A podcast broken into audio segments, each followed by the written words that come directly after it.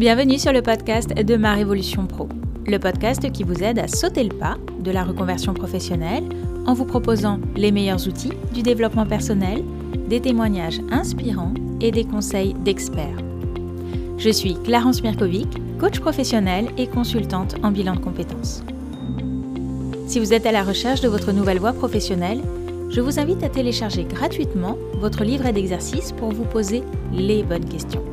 Vous trouverez le lien dans la description de cet épisode. Je reçois dans ce nouvel épisode Elsa Corbet, chargée de communication chez Transition Pro, Pays de la Loire, pour parler avec elle des différents dispositifs existants pour financer son projet de reconversion professionnelle. Je vous souhaite une très belle écoute. Bonjour Elsa. Bonjour. Merci beaucoup d'avoir euh, accepté mon invitation. Je suis vraiment euh, ravie de vous recevoir sur ce podcast qui, je pense, va être très utile à de nombreuses personnes qui souhaitent reconvertir. Et je vais vous laisser pour démarrer bah, vous présenter et puis bah, nous raconter en quelques mots, si vous êtes d'accord, bah, votre propre parcours de reconversion. Alors, je me présente donc Elsa. Je suis actuellement chargée de communication pour Transition Pro Pays de la Loire. Donc, sur ce poste depuis un peu plus d'un an. Et donc, euh, je suis sur ce poste suite à la période de confinement, parce qu'auparavant, j'étais plutôt dans la relation clientèle et euh, j'étais chargée d'information aussi chez Transition Pro Pays de la Loire. Donc, j'étais plutôt dans l'accompagnement des personnes. Mais avec le confinement, on a eu une forte demande de personnes qui souhaitaient se reconvertir et on s'est rendu compte qu'il était temps qu'on améliore notre communication et nos dispositifs de communication pour euh, faciliter un petit peu l'accès à nos dispositifs qui n'étaient pas, on va dire, connus à leur juste valeur, qui étaient un peu inconnus alors que des personnes montraient qu'ils en avaient vraiment le besoin. Et puis donc avant ça, j'ai toujours été dans la relation clientèle, donc auprès notamment de gros opérateurs de téléphonie. Et puis euh, donc j'ai été prise chez ex-fonds et désormais Transition Pro, justement pour cette compétence-là de relation clientèle. Vous êtes formé ou vous êtes formé sur le tas? Non, non, alors j'ai fait une formation, c'est-à-dire qu'au départ, pendant le confinement, euh, comme il y avait un peu une notion d'urgence, je me suis formée avec tout ce que je trouvais. Donc j'ai été sur les MOOC euh, d'Open Classroom, euh, j'ai vraiment été fouillée un peu partout pour me former, m'auto-former. J'ai pris aussi une formation avec mon propre CPF de Community Manager en me disant que ça devrait suffire. J'ai vu les limites à un moment. Je me suis rendu compte que c'était vraiment pas suffisant. Donc l'année dernière, j'ai fait en alternance dans ma propre entreprise une formation, donc un bachelor de communication et de web marketing. Et donc, bah, j'ai pu euh, moi-même tester les dispositifs de reconversion et d'alternance. Top, super. Alors, transition pro, c'est vraiment le sujet dont on va parler aujourd'hui. Qu'est-ce que c'est exactement? C'est une association, je crois. Mais en, voilà, en quoi elle consiste et quel est son rôle? Alors, Transition Pro Pays de la Loire est mieux connue avec son ancien intitulé, c'est anciennement le fonds donc le fameux euh, CIF, son congé de formation. Donc en fait, Transition Pro, c'est la nouvelle mouture suite à la réforme sur la liberté de choisir son avenir professionnel qui est arrivée en 2018 qui cette fois-ci ne se concentre que sur les dispositifs de financement et d'accompagnement à la reconversion. C'est-à-dire qu'auparavant, on avait double étiquette, on finançait et on proposait du conseil en évolution professionnelle. Transition Pro, désormais, ne gère que les dispositifs de reconversion, ne s'occupent plus du conseil en évolution professionnelle. Et on est vraiment là pour proposer bah, des dispositifs adaptés aux situations des salariés qui souhaitent changer de métier. Et donc, on a plusieurs dispositifs pour accompagner. Et puis, on a aussi un rôle qui est très important d'observation. Donc, on va avoir une partie observatoire des métiers, donc des métiers en tension, euh, donc de partenariat pour pouvoir en fait identifier quels sont les métiers en tension, quels sont les besoins du territoire et puis, on a aussi un rôle d'observation du conseil en évolution professionnelle. On a gardé un petit peu cette mission, je dirais, d'observateur pour s'assurer que ça se déroule dans de bonnes conditions, étant donné qu'on avait déjà l'expérience euh, du conseil en évolution professionnelle. Alors aujourd'hui, vous, vous êtes à Nantes, vous, êtes, vous représentez Transition Pro Pays de la Loire. C'est accessible à tous les salariés de France? C'est accessible à tous les salariés de France. Il y a un site national transitionpro.fr qui permet de retrouver chaque transition pro régionaux. Et donc après, on a chacun une entité, enfin un fonctionnement régional. Par exemple, sur Nantes, nous, on a un siège et puis après différents lieux de permanence euh, auprès de nos prestataires, nos partenaires. Et sur d'autres régions qui sont des fois plus grosses que la nôtre, il va y avoir plusieurs sièges, plusieurs lieux en fait euh, principaux pour accompagner, mais peu importe l'endroit où on se trouve, qu'on mm. soit en France métropolitaine, on a son transition pro euh, à disposition. Est-ce que les dispositifs que vous gérez vous, sont accessibles uniquement aux salariés ou aussi aux demandeurs d'emploi? Alors, on parle de salariés parce qu'il faut quand même avoir une régularité au niveau de son emploi. mais on peut avoir un double statut. C'est le cas, par exemple, des personnes qui sont intérimaires ou en CDD. Donc, on peut aujourd'hui être éligible au projet de transition professionnelle quand on est en CDD même si on n'a pas été en CDD toute l'année. Donc on peut, en fait, il faut avoir en tout quatre mois de CDD dans l'année avant de partir en formation. Donc on peut être demandeur d'emploi aussi. Ou alors on peut être demandeur d'emploi et se dire, bah tiens, j'aimerais être éligible, faire en sorte de travailler en CDD pour pouvoir accéder au dispositif. Voilà. Pour l'intérim, c'est un peu différent parce qu'il faut quand même avoir euh, un certain nombre d'heures. Il faut plus de 1600 heures quand même sur les 18 derniers mois. Donc il faut quand même avoir une régularité d'emploi.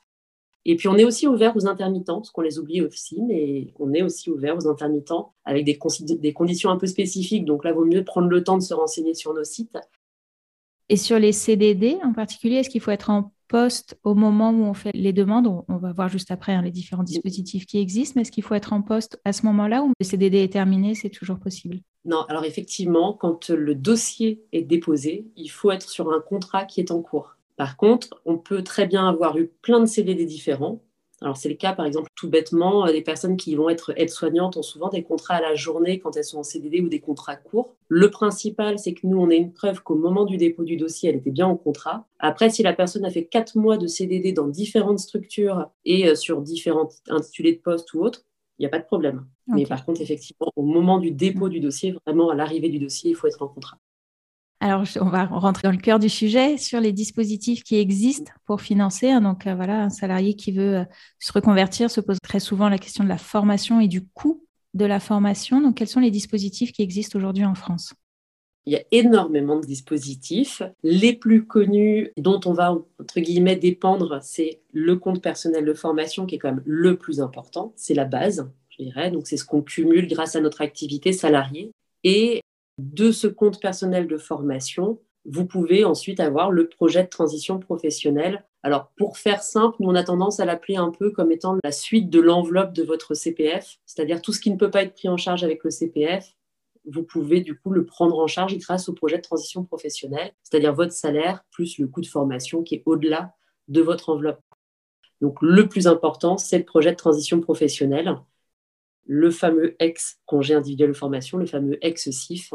Si on met vraiment l'accent sur celui-ci, c'est que c'est le plus intéressant aussi, puisqu'il permet de s'absenter de son activité professionnelle sans quitter son emploi, tout en continuant à percevoir sa rémunération pendant la période de formation et en prenant en charge le coût de la formation. Alors, il y a forcément un coût maximum, hein, après à voir sur nos sites euh, où on a vraiment le détail, mais euh, ça permet vraiment de tout prendre en charge. Et une fois que la formation est terminée, si on n'a pas trouvé de nouvel emploi, on retourne à son poste le temps de pouvoir euh, tranquillement partir sur sa reconversion. Donc ça, c'est le plus connu. Enfin, c'est le plus connu. C'est celui qu'on aimerait être le plus connu avec le CPF. Et puis les autres dispositifs beaucoup moins connus, c'est donc le dispositif démissionnaire. On le connaît parce qu'on sait depuis euh, la loi sur le travail qu'on peut démissionner euh, tout en continuant à percevoir les allocations. Souvent, on ne sait pas exactement comment ça se passe. Il faut savoir que c'est nous euh, qui, avec notre commission paritaire, qui acceptons ou refusons les demandes. Et puis, euh, un tout dernier dispositif qui est arrivé suite euh, au confinement, donc dans le cadre du plan de relance, ça s'appelle transition collective. Donc, ce dispositif-là, c'est un peu comme un projet de transition professionnelle. Donc, le but, c'est de se former tout en restant salarié. La grosse différence, c'est que là, la demande, c'est pas vous qui la formulez, c'est plutôt votre employeur qui va identifier des situations pour lesquelles euh, ça pourrait être intéressant d'accompagner les salariés vers une formation, pour les aider à préparer leur avenir parce qu'ils sont dans une situation euh, difficile euh, ou parce qu'ils sentent qu'ils vont être dans une situation compliquée. C'est un dispositif qui est très récent, mais il y a encore pas mal de choses qui sont, voilà, qui sont encore un peu balbutiantes, donc qui restent à bien finaliser. Ok, donc quatre grands dispositifs, c'est ça? C'est ça. Donc le CPF, ça veut dire que si on veut bénéficier du projet de transition professionnelle, on va d'abord nous demander de prendre ce qu'il y a sur notre CPF, c'est ça? Ça veut dire effectivement que si vous faites un projet de transition professionnelle, ce que vous avez sur votre CPF va être récupéré lors de votre demande. Alors la petite astuce, c'est qu'il euh, n'est pas obligatoire d'avoir de l'argent sur son CPF pour pouvoir faire un projet de transition professionnelle. Donc vous pouvez très bien en amont utiliser votre CPF par exemple pour faire un bilan de compétences ou pour vous former sur certains blocs de compétences, et quand même faire une demande de projet de transition professionnelle. Par contre, si vous ne l'avez pas utilisé avant, que vous avez 3 000 euros sur votre CPF, effectivement, l'enveloppe sera prise au moment de votre projet de transition professionnelle.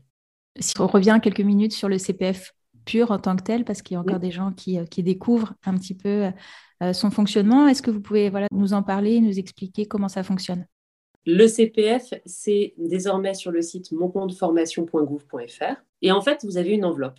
Désormais, euh, c'est l'enveloppe que vous voyez affichée sur votre site une fois que vous êtes connecté qui est disponible. Il n'y a plus d'autres démarches à faire. Auparavant, on avait euh, les fameux DIF qu'il fallait saisir pour pouvoir continuer à en bénéficier. Désormais, c'est plus le cas. Vous avez cette enveloppe-là qui est en lien avec vos activités professionnelles que vous avez exercées dans le secteur privé. Donc, par défaut, vous touchez 500 euros quand vous avez travaillé toute l'année, euh, chaque année. Et donc, de cette somme, vous avez une liste de formations accessibles sur le site, donc formation ou euh, bilan de compétences.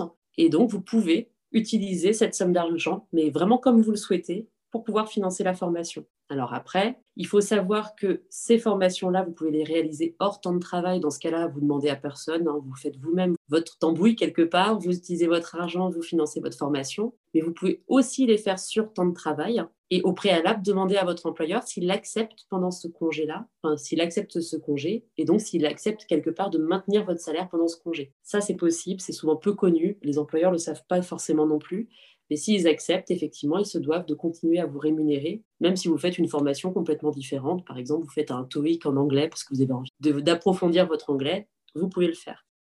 Vous avez sur ce site Mon compte formation possibilité aussi de demander un complément, donc soit de la part de votre employeur, soit quand vous êtes demandeur d'emploi, de la part de Pôle emploi. Donc ça permet de gonfler un peu l'enveloppe pour partir sur des formations qui ne seraient pas euh, complètement prises en charge par votre CPF. Mais vous en faites euh, un usage autonome. Mmh, c'est ça, et l'employeur n'est pas obligé, on peut effectivement lui demander euh, de nous laisser le temps et de compléter la somme, mais on peut aussi très bien la faire complètement dehors de son temps de travail sans qu'il soit au courant de...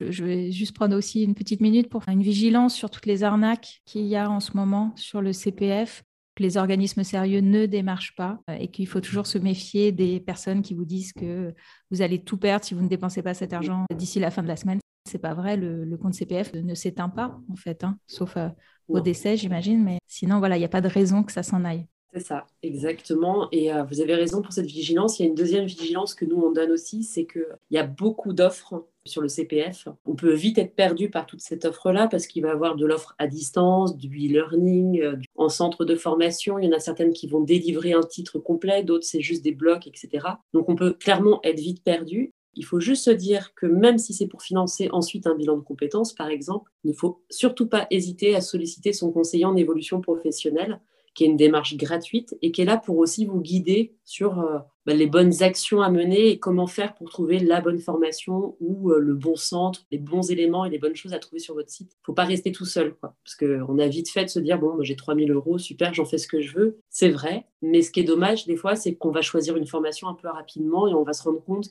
on aurait pu avoir plus avec une autre formation, avec un autre centre d'habilité, etc. C'est quoi exactement un conseiller d'évolution professionnelle? Ça aussi, je crois que c'est nouveau. Ça existait auparavant avec le fonds GESIF. On en faisait peu la promotion. Donc, toujours pareil, suite à la réforme sur la liberté de choisir son avenir professionnel, le choix a été fait de le séparer des fonds GESIF. En fonction des régions, il y a des entités, des, groupements, en fait, souvent de centres de bilan, qui sont organisés pour proposer ce fameux conseil en évolution professionnelle. Donc c'est gratuit et confidentiel et je dirais c'est un peu le coup de pouce dont on peut avoir besoin quand on est complètement perdu professionnellement ou quand on a juste besoin de se poser un instant et qu'on ne sait pas quelle est la prochaine démarche à réaliser. Euh, ça peut être euh, je vais pas bien dans mon entreprise, je ne sais pas ce que je peux faire. Je prends rendez-vous avec un conseiller en évolution professionnelle et avec la personne, vous allez établir un plan d'action. Ça peut être euh, j'ai envie de faire une formation, je ne sais pas laquelle. Je veux créer une entreprise, je ne sais pas quelles sont les démarches que je souhaite réaliser c'est pas vraiment du coaching parce que vous allez quand même avoir une forme de limite quelque part, puisque c'est quand même un service gratuit euh, avec des niveaux d'accompagnement. Mais c'est vraiment là pour orienter le salarié, pour éviter qu'il soit perdu et qu'il ait personne euh, auprès de qui s'appuyer pour pouvoir être accompagné dans sa vie professionnelle. Et c'est un rendez-vous une fois ou c'est un suivi? Enfin, il y a plusieurs rendez-vous en général. Euh, donc, en fait, ça fonctionne par, un, par système de niveau. Donc, il y a le premier niveau qui va être vraiment la prise d'information.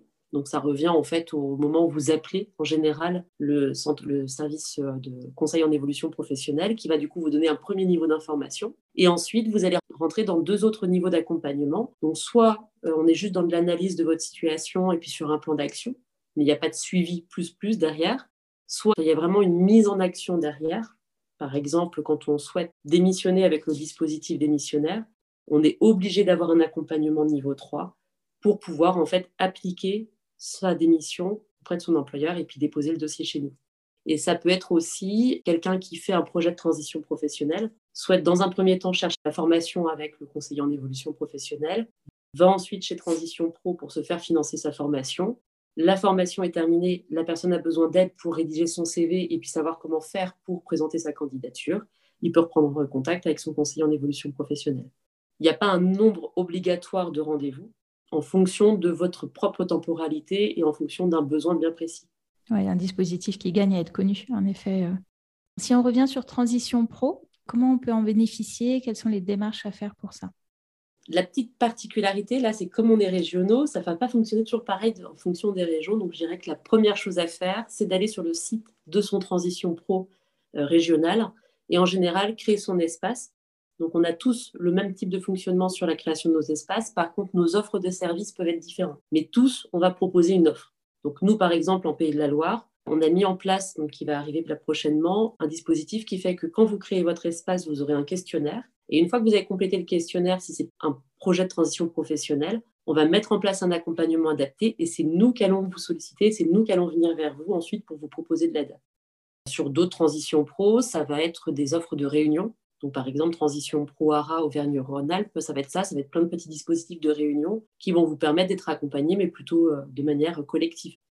Donc, c'est vraiment en fonction des régions. Mais ce qu'il faut juste retenir, c'est on va sur le site, on s'assure qu'on est éligible, donc c'est-à-dire qu'on est salarié quelque part, on crée son espace et on accède à l'offre. Et si on est prêt, parce qu'on a déjà fait des démarches avant pour trouver sa formation, et puis on a déjà parlé de ce projet à son employeur, on va pouvoir créer le dossier directement sur, euh, sur cet espace-là.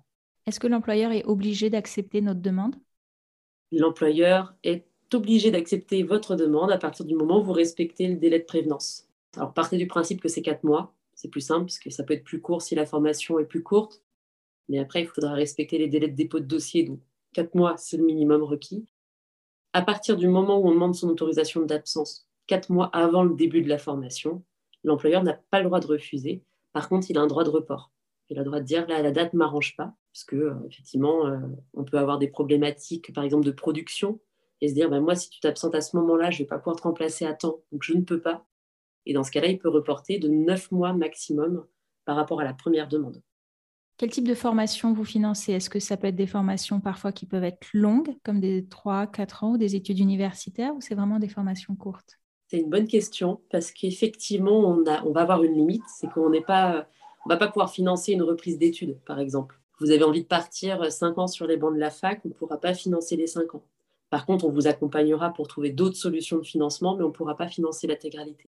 Les formations qu'on finance, en fait, ce qu'il faut se dire, c'est qu'il faut que ça corresponde précisément à des compétences et dans l'idéal, maximum 1200 heures. Au-delà, on va trouver avec vous des solutions de cofinancement pour réduire le temps de prise en charge par transition pro. Donc c'est un peu complexe parce que forcément, euh, quand on cherche une formation, euh, on ne regarde pas forcément le nombre d'heures. Mais si par exemple, alors je vais donner un exemple très concret, on a des personnes qui veulent devenir orthophonistes, par exemple, on ne peut pas prendre les cinq ans. Par contre, on pourra intervenir pour la dernière année.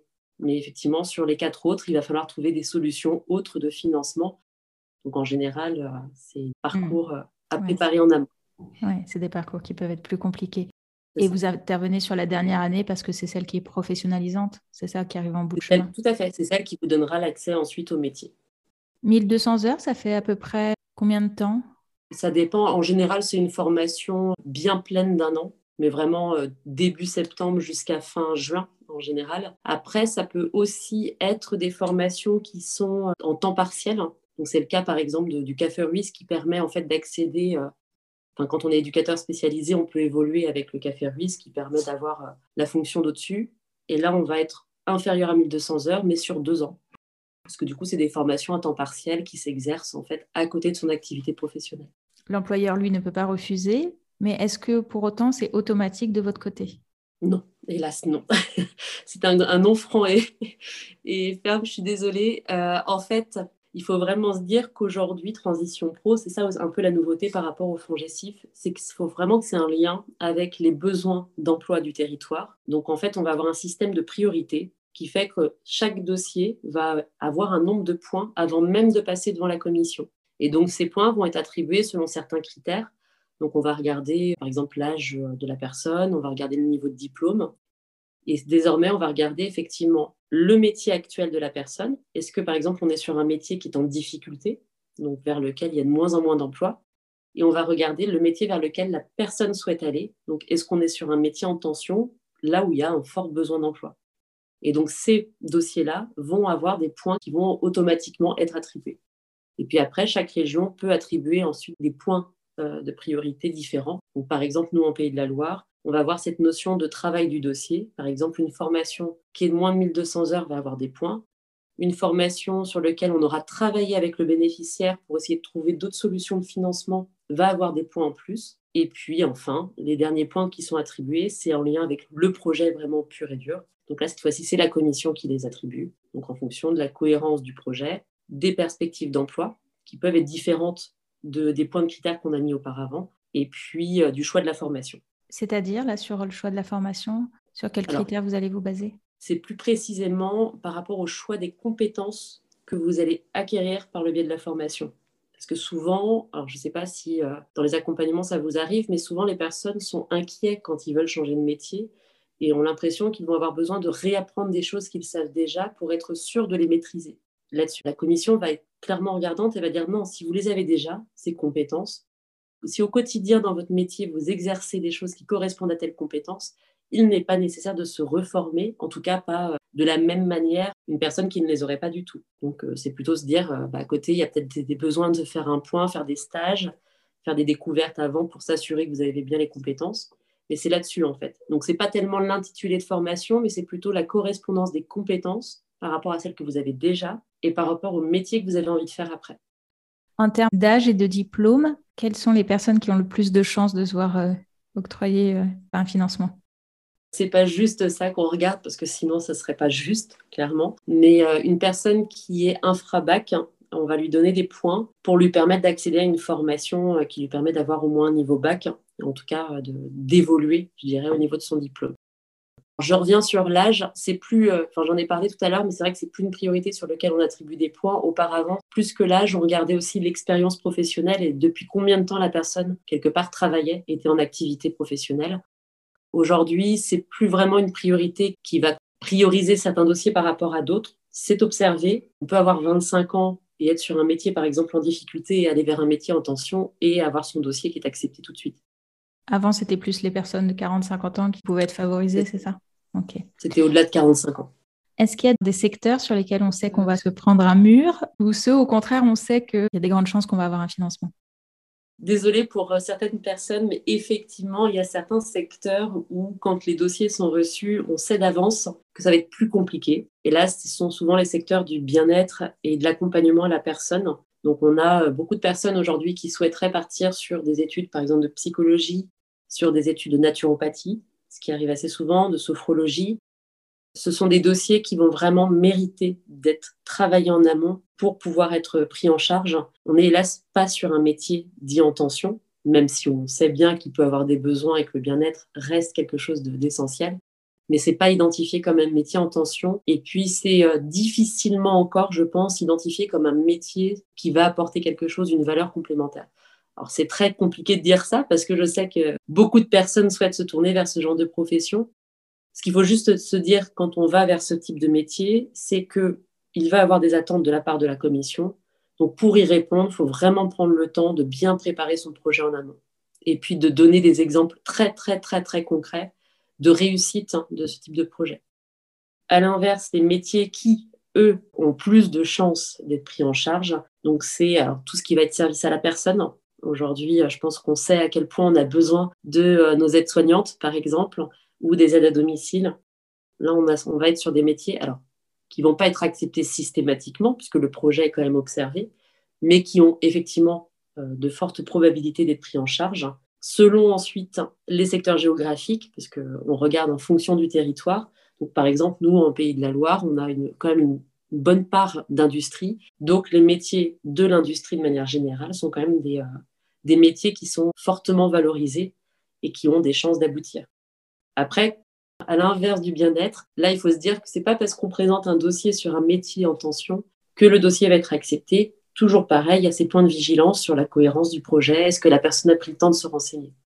Est-ce que justement le fait d'avoir fait un bilan de compétences peut être un plus pour un dossier? C'est un plus et on demande même pour ceux qui l'acceptent de joindre en fait la conclusion du bilan de compétences pour montrer en fait quels ont été les axes qui ont été travaillés lors du bilan de compétences. Là aussi, hein, bien prendre le temps de choisir son centre de bilan de manière à avoir une personne qui va vraiment travailler ce, que, dont vous avez besoin de travailler et puis d'aller le plus loin possible aussi avec vous. Mais euh, typiquement, par exemple, dans les métiers du bien-être, ça va être de vraiment travailler la raison pour laquelle vous souhaitez y aller, est-ce que c'est par rapport à une problématique ponctuelle dans votre emploi et vous avez envie de voir autre chose et donc le bien-être vous semble bien Ou est-ce que c'est parce qu'il y a vraiment une réflexion et eu un travail de recherche, de stage, d'enquête métier et autres? Donc le bilan de compétences, clairement, reste aujourd'hui pour nous un outil pour savoir comment le projet a été travaillé en amont.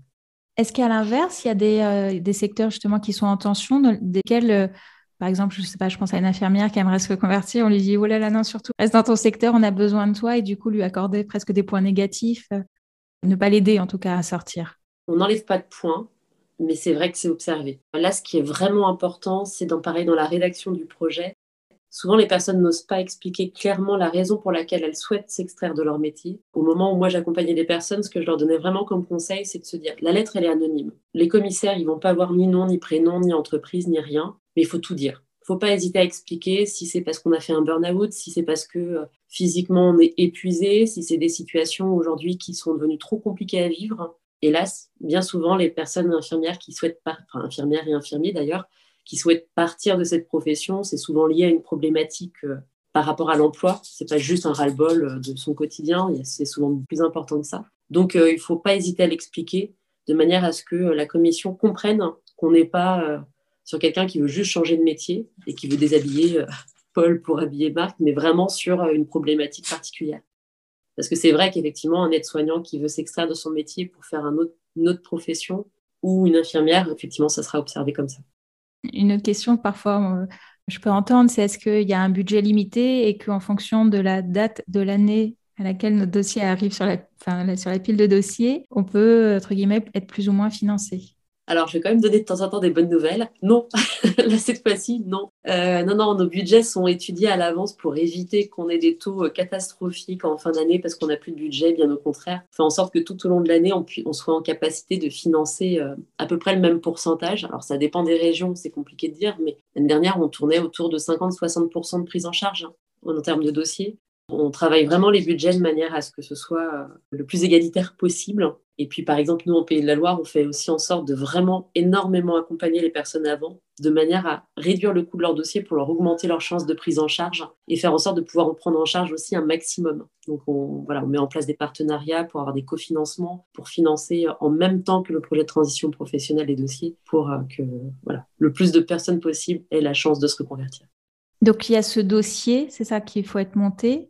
Et puis ensuite, c'est une... qui est-ce qui décide finalement? C'est la commission paritaire à la fin qui décide, qui attribue ou non le financement.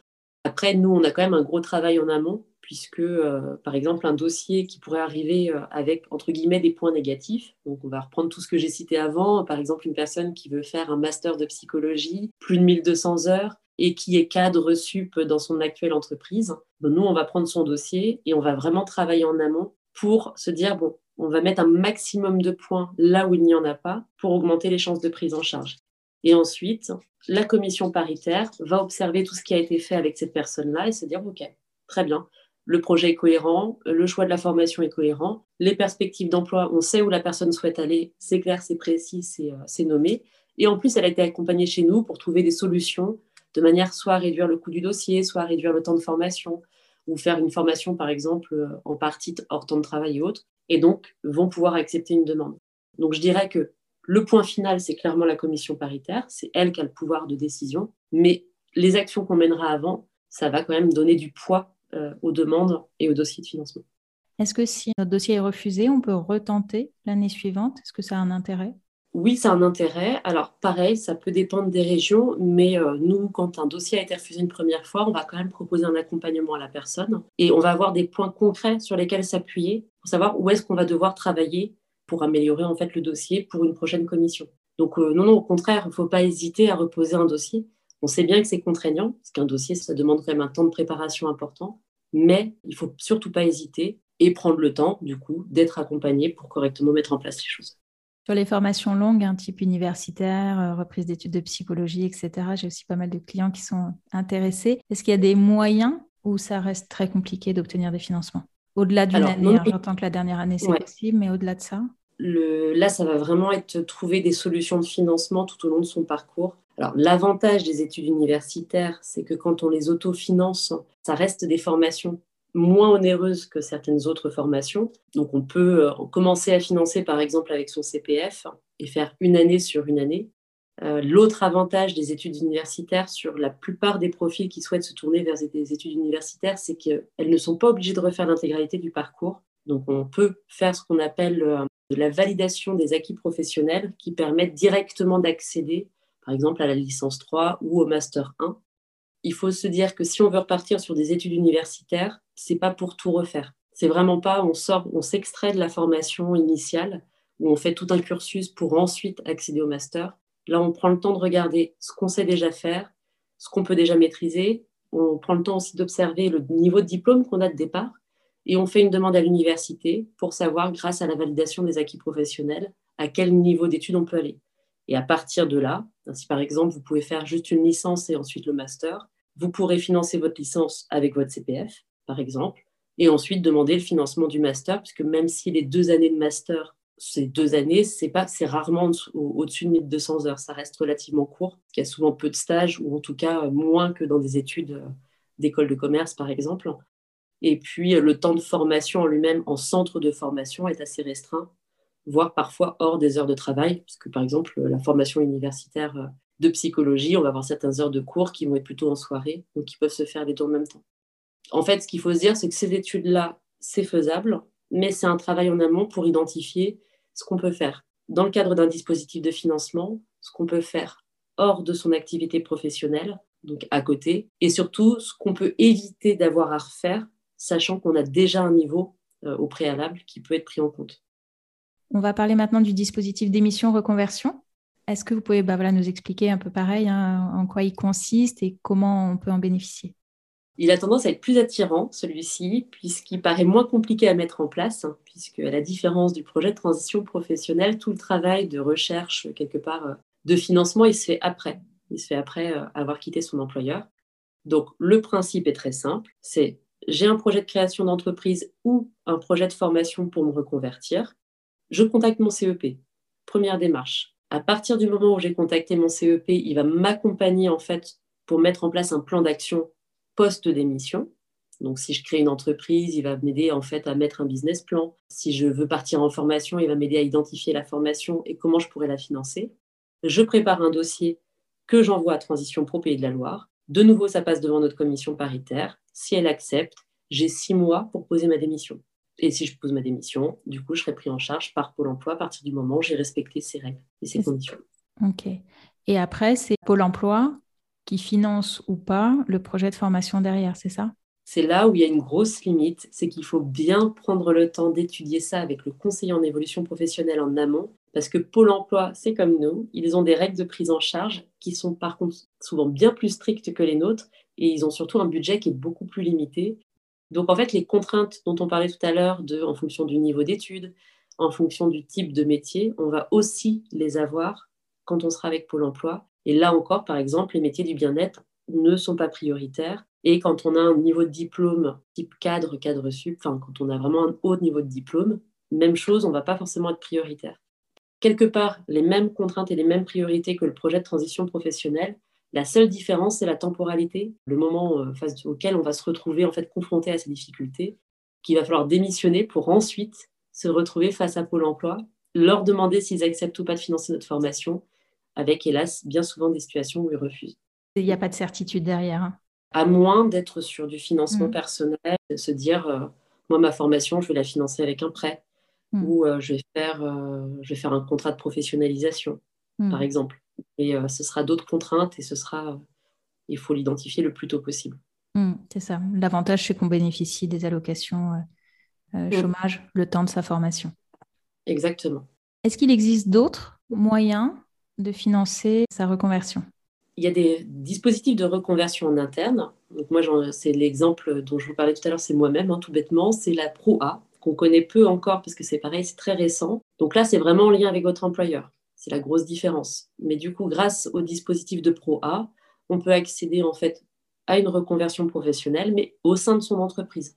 La condition, c'est d'aller vers un niveau forcément supérieur à celui que vous avez déjà actuellement. Et donc là, ça prend en charge la formation, votre salaire alors là, ça va dépendre de la différence, c'est que là, c'est plus nous qui intervenons, c'est ce qu'on appelle l'OPCO, donc l'opérateur de compétences, qui est rattaché en fait à un secteur d'activité. Donc il y en a un par type de secteur d'activité, et c'est lui qui va avoir des règles de prise en charge en fonction de la taille de l'entreprise. Ça va pas être les mêmes si on est une entreprise de moins de 50 salariés ou si on est une entreprise de plus de 500 salariés. Mais le principe, c'est qu'effectivement, ils interviennent sur le coût de la prise en charge de la formation et du salaire. Et là, il faut se diriger vers le service des ressources humaines de son entreprise pour évoquer le projet. Exactement. Alors après, on peut anticiper en recherchant euh, déjà les formations qui sont éligibles, voir quelles sont les formations qui sont disponibles en alternance. On peut prendre contact aussi avec certains OPCO en direct pour savoir si, par exemple, il y a des formations qui sont déjà identifiées par l'OPCO et qui sont accessibles déjà par le biais de l'OPCO, ce qui peut arriver. Eux-mêmes vont pouvoir parfois négocier avec des centres de formation certains coûts ou certaines typologies de formation. Mais dans tous les cas, l'interlocuteur, ça va être l'employeur, donc le service de ressources humaines quand on en a un, puisque c'est lui qui fera le dossier. Et là, c'est forcément en alternance, c'est ce que vous disiez? La PROA, c'est forcément de l'alternance. Ok, donc on se forme et on, et on commence à exercer. au sein de son entreprise, exactement. Ok. Les régions ont beaucoup euh, communiqué dessus, en tout cas la région Île-de-France, mais j'imagine qu'il y en a d'autres, sur les dispositifs de financement euh, qu'elles ont mis en place. Est-ce que c'est lié à Transition Pro Est-ce que c'est complètement autre chose? Alors, pas forcément, non, parce que du coup, les régions, c'est encore un autre type euh, et d'autres typologies de, de, financement. Et en général, c'est exclusivement réservé aux demandeurs d'emploi. Donc, on n'est plus sur la même, le même public. Après, il peut avoir certains partenariats mis en place avec les régions. Alors, je le connais moins avec l'Île-de-France, mais par exemple, en Pays de la Loire, on travaille en collaboration avec euh, la région pour qu'ils nous aident financièrement de manière à financer certains types de formations ou euh, de métiers en tension. Ça peut être le cas, par exemple, du métier d'infirmière. Donc, on va travailler quand même avec la région de manière étroite pour pouvoir identifier des solutions de financement. Mais leurs solutions de financement à eux sont complètement indépendantes de Transition pour Pays de la Loire. Donc en fait, il faut se diriger vers eux si jamais on est chez Pôle Emploi, que Pôle Emploi a refusé notre projet de formation, ça peut être une autre voie dans ce cas-là. Exactement. Alors normalement, quand tout se passe bien, c'est votre conseiller Pôle Emploi qui va vous accompagner dans la mise en place du dossier ou le centre de formation. Alors le, métier le plus connu, c'est infirmier, hein, parce que c'est souvent un métier pour lequel on a beaucoup, euh, la région, les régions de manière générale accompagnent beaucoup au financement. Donc, ça peut être le centre de formation qui va vous accompagner à la mise en place du dossier, qui passera forcément par votre conseiller Pôle emploi et qui va en fait ensuite être envoyé à la région pour savoir s'ils acceptent ou pas de prendre en charge votre formation et votre rémunération. Est-ce qu'il existe encore d'autres? On en a déjà listé pas mal, mais est-ce qu'il en existerait d'autres complètement méconnus? Alors, il en existe beaucoup. Quand on est demandeur d'emploi notamment, il existe la préparation opérationnelle à l'emploi aussi, qui n'est pas souvent très connu, mais qui euh, sert beaucoup, qui en fait permet pendant une période d'être rémunéré par Pôle Emploi, de financer votre formation, qui va être de maximum 400 heures, et ça vous permet en fait d'accéder à certains métiers qui sont en tension. Alors ça peut être, je vous donne un exemple tout bête, les installateurs fibre optique. Pendant un temps, on avait énormément besoin de main-d'œuvre. Donc, Pôle emploi et certains centres de formation et la branche d'activité se dit OK, il nous faut tant de salariés en tant de temps. Et donc, ils mettaient en place une préparation opérationnelle à l'emploi collective, donc plusieurs personnes qui allaient être formées en même temps pendant jusqu'à 400 heures. Et à l'issue de ces 400 heures-là, elles peuvent être recrutées ensuite par l'entreprise qui a le besoin. Et cette entreprise peut en plus leur proposer encore de continuer à être formées avec un autre dispositif, cette fois-ci qui est le contrat de professionnalisation. Donc c'est encore un autre dispositif d'alternance qui permet lui aussi la prise en charge du coût de la formation, de votre rémunération. Alors c'est une rémunération spécifique au contrat de professionnalisation et euh, ça vous permet, pareil, d'être formé sur euh, toute formation accessible en alternance. Est-ce qu'il y a un âge limite pour en bénéficier? Souvent, on connaît le contrat de professionnalisation jusqu'à un certain âge, donc 25 ans. En fait, techniquement, il n'y a pas vraiment d'âge limite parce qu'à partir du moment où on est demandeur d'emploi, on peut être éligible au contrat de professionnalisation. Et puis, il peut y avoir certaines règles euh, plus spécifiques, notamment sur certains secteurs en tension, quand ils ont un fort besoin, qui peuvent ouvrir le contrat de professionnalisation à certaines personnes. Il y a toujours des règles un peu à contourner. C'est un peu la même chose que l'alternance avec le contrat d'alternance, tout simplement, qui euh, peut être éligible au plus de 30 ans, par exemple pour les personnes qui sont en situation de handicap. Donc il y a toujours des portes de sortie un peu particulières. Donc mon seul conseil, c'est d'aller sur les sites du gouvernement. Par exemple, pour tout ce qui est alternance, il y a le site alternance.emploi.gouv et dessus, vous avez toutes les conditions en fonction de votre situation et en fonction du type d'emploi que vous recherchez. Quels sont justement vos meilleurs conseils quand on veut se reconvertir? Alors, bah, je vais dire tout simplement d'oser. Ce qui est compliqué, c'est que quand on explique nos dispositifs, ça paraît forcément difficile. On se dit, oh il va avoir un dossier, il va falloir justifier des choses, ça va être compliqué. Mais euh, ce qu'on oublie, c'est que tout au long du parcours, vous avez vraiment des personnes qui sont là pour vous accompagner. Et puis, il faut le faire par étapes. Il faut déjà partir de sa situation du moment c'est qu'est-ce qui ne va pas là dans ma situation actuelle? Est-ce que c'est juste j'en ai marre de mon métier, j'ai juste envie de voir autre chose? Ou est-ce qu'il y a une urgence? Et déjà, en fonction de ça, on va pouvoir s'orienter vers les bonnes personnes. Ne pas hésiter à frapper à la, porte tous ceux qui pourraient nous servir, donc que ce soit le conseiller en évolution professionnelle, les centres de bilan. Je pense que vous ne contredirez pas, on peut toujours avoir un premier temps d'échange qui n'est pas engageant pour savoir si la personne nous convient, si euh, la solution peut nous convenir donc, on n'hésite pas à les solliciter, surtout quand c'est pris en charge par le CPF. Et puis, pareil pour le projet de transition professionnelle.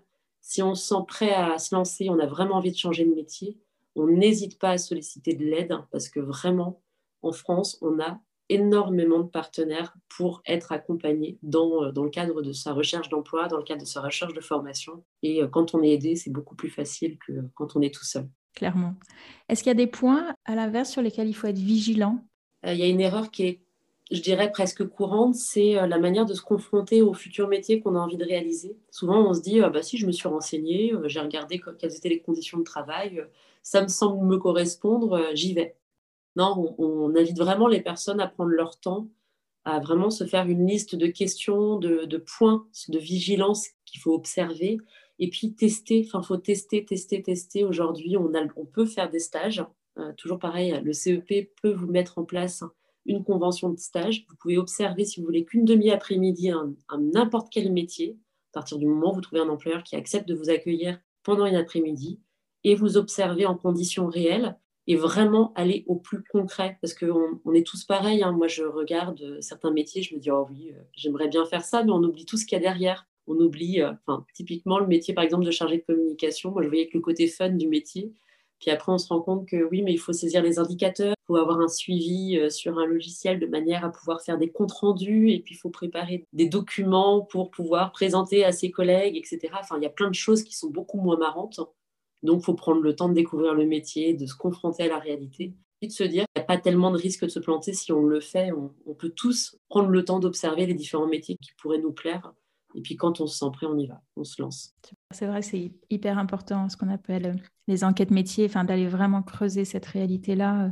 Et je ne savais pas du tout que le CEP pouvait. Euh, je pensais que c'était que avec Pôle Emploi, donc c'est une chouette info ça. Ce sont les mêmes dispositifs que Pôle Emploi, c'est la fameuse préparation, hmm. enfin la PSMP. Donc c'est un dispositif de Pôle Emploi, mais les, les conseillers en évolution professionnelle ont obtenu l'agrément pour pouvoir le proposer aussi et permettre aux salariés de faire ce temps d'observation les sites les plus utiles pour trouver de l'information ou si vous avez des ouvrages ou des, euh, en tout cas des moyens de s'informer?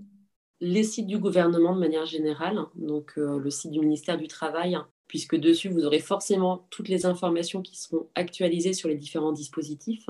Le site aussi de Pôle Emploi, alors pas le site hein, sur lequel on voit les offres d'emploi, mais le site .org, donc c'est pôle-emploi.org, qui va vous donner un aperçu des métiers en difficulté, des, besoins euh, de recrutement dans les secteurs géographiques euh, qui vous intéressent. Et puis, chaque région a ce qu'on appelle un cariforef. Alors, on a toujours des termes bien compliqués dans la formation. Donc, en fait, les cariforef recensent toutes les formations, les métiers. De manière générale, on va dire, gèrent un peu les partenariats entre les différents acteurs de l'orientation et de l'accompagnement et de la formation. Et en général, ils ont tous un site qui permet de trouver de l'information très concrète. Alors, en Pays de la Loire, il s'appelle Choisir mon métier.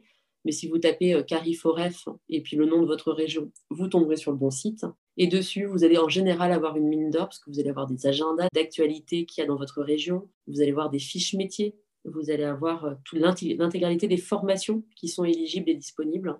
Donc, c'est vraiment des mines d'or. Super. Je mettrai euh, tous les liens dans la description de l'épisode. Est-ce qu'il y a autre chose qu'on n'aurait pas abordé qui serait intéressant à dire? Bah, Tout bêtement, parlez-en autour de vous. La plupart des personnes qu'on a accompagnées à un moment ont été persuadées qu'ils n'y avaient pas le droit, que c'était pas pour eux, qu'ils n'étaient pas éligibles. Donc déjà, se lever ce frein-là. Et puis quand on a levé le frein et quand on a commencé à découvrir le dispositif, n'hésitez pas à en parler autour de vous. Forcément, on a beaucoup de retours négatifs parce qu'hélas, on ne finance pas tout le monde. Donc, personnes peuvent être déçues. Mais on a tous à cœur d'essayer d'accompagner euh, voilà, au maximum les salariés vers leur reconversion. Voilà, parlez-en autour de vous, n'hésitez pas à nous solliciter. C'est vraiment juste ça que j'aurais ajouté. Super. En tout cas, merci beaucoup parce que vous avez été euh, hyper clair et rendre un sujet aussi compliqué clair. Enfin, bravo. Et euh, merci encore d'avoir accepté mon invitation. En tout cas, avec plaisir et merci beaucoup pour cette invitation. Au revoir. Merci d'avoir écouté cet épisode jusqu'au bout. Si ce podcast vous plaît, je vous invite à vous y abonner et à lui laisser un commentaire ainsi qu'une note 5 étoiles sur votre plateforme d'écoute préférée. Et si vous souhaitez entreprendre une reconversion professionnelle, prenez rendez-vous pour un entretien préliminaire, gratuit et sans engagement. Cela nous permettra de faire connaissance et de voir quel est l'accompagnement le plus adapté à votre situation. Vous trouverez le lien pour prendre rendez-vous dans la description de l'épisode. Je vous dis à bientôt. Au revoir.